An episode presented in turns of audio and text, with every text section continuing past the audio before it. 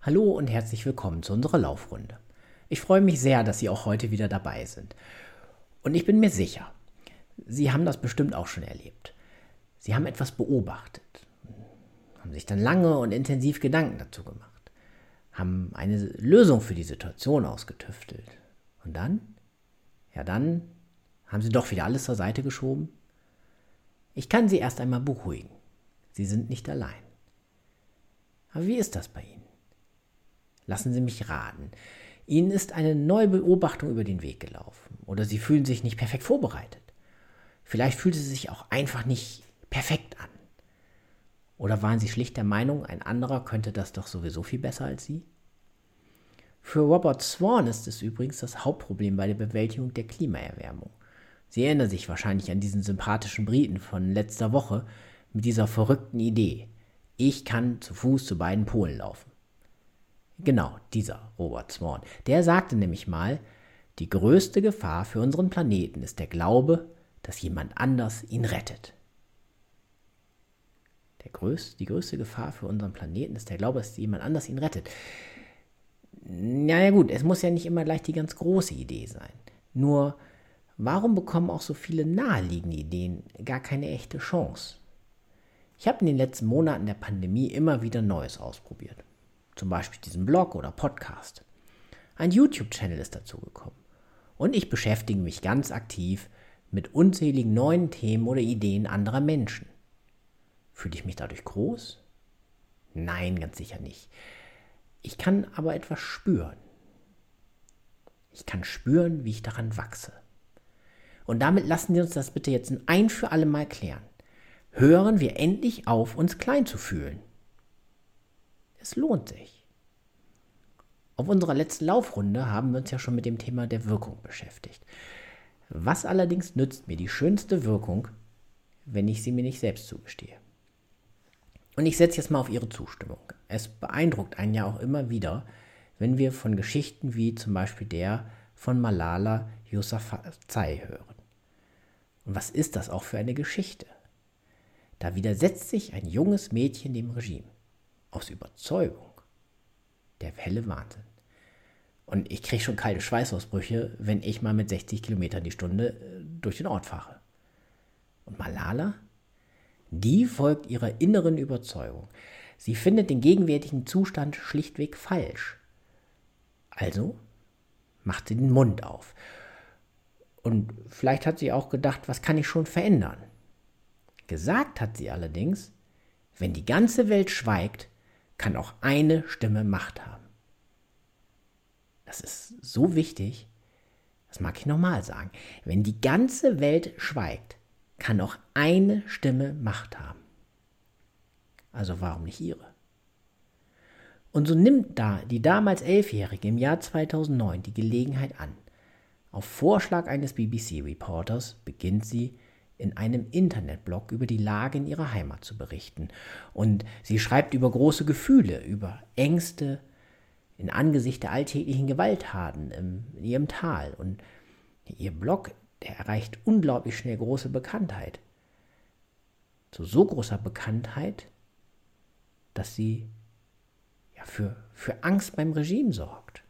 Eine Elfjährige und unvorstellbar. Das führt im Oktober 2012 zu einem Attentat. Und es ist großes Glück, dass Malala es knapp überlebt. Ich kann Ihnen sagen, mich bewegt so etwas. Stellen Sie sich vor, Malala kannte die Gefahren und obwohl sie nicht wusste, wie viele Menschen sie mit dem Blog erreichen oder gar überzeugen würde, sie hat es dennoch weitergemacht. Und aus eigener Erfahrung weiß ich, glauben wir an unsere Wirkung und an unsere Idee. Und dann eröffnen wir den Dialog. Ich kann Sie jetzt förmlich denken hören, ja, aber unsere Reichweite ist doch so begrenzt und so ein Blog auf einer BBC-Seite, das ist ja doch was ganz anderes. Ich mag Ihnen antworten. Denn gerade weil unsere Reichweite so begrenzt ist, müssen wir immer wieder und wieder und viel mit Menschen über unsere Idee reden. Diese Feststellung wirft auch noch direkt eine neue Frage auf. Wie um alles in der Welt hat es ein Martin Luther King geschafft? In einer Zeit ganz ohne Internet, ohne Messenger-Dienste. Ja, wie? Ein Geheimnis ist, zunächst einmal hat er sich auf ein Thema fokussiert. Das Besondere an diesem Thema, es passte zu ihm. Sein Erscheinungsbild passte zur Erwartung seiner Zielgruppe. Ihm wurde die Kompetenz zugesprochen, über dieses Thema zu sprechen. Er war schlicht authentisch. Er erfüllte die Erwartung seiner Zuhörer. Um seine Wirkung und sagen wir es mal vorsichtig zu optimieren, hatte er ein klar definiertes Warum. Mehr noch, er hat das unendliche Spiel gespielt. Und so war es nur logisch, dass er dann auch von I have a dream gesprochen hat und eben nicht von ich habe einen Zehn-Punkte-Plan. Schlussendlich hat er dann aber vor allen Dingen eines getan. Er hat angefangen.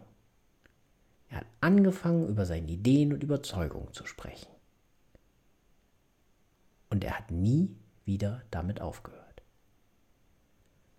Und obwohl er immer wieder großen Widerständen ausgesetzt war, er hat nicht locker gelassen.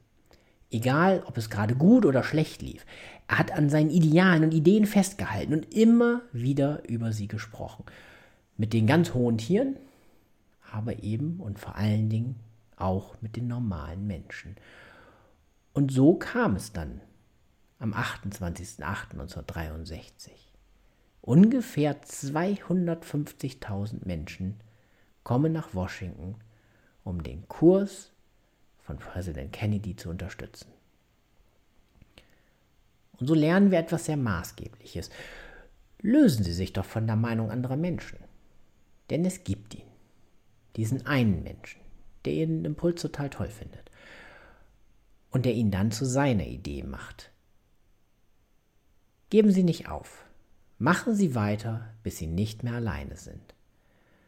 Das Beispiel Malala zeigt es uns natürlich sehr deutlich. Widerstände können auch sehr heftig ausfallen. Aber ich kann Sie beruhigen. Zum Glück kommt es eher selten zu einem Attentat. Ja, und wir sind ja uns auch seit dem ersten Kilometer einig. Wir brauchen diese Veränderung und wir brauchen diese Impulse. Zur Wahrheit gehört allerdings auch, die Mehrheit der Menschen wird unseren Impuls zunächst erstmal ein, einmal ablehnen. Nicht aus einer grundsätzlichen Haltung heraus, sondern eher so aus einer allgemeinen kognitiven Müdigkeit. Und Sie erinnern sich ja dran, wir hatten ja vor kurzem noch über diese Informationsflut gesprochen. Und dass wir uns Wege überlegen müssen, damit umzugehen. Und deswegen zähle ich nach wie vor auf Sie. Wir sind es, die es anders machen können. Ja, anders machen müssen. Und okay, das klingt auch wieder einfacher, als es ist. Denn wie finde ich denn nun einen Unterstützer für meinen Impuls?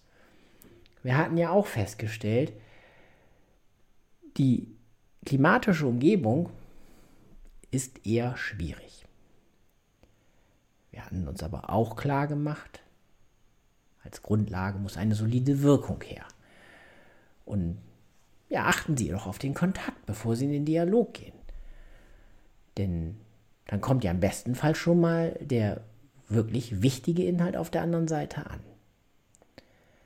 Und vor dem Hintergrund der kognitiven Ermüdung bin ich mir allerdings gar nicht mehr so sicher, ist es wirklich ein Kontakt oder blicken die Menschen nur so ganz gebannt zu mir wie die Motten ins Licht?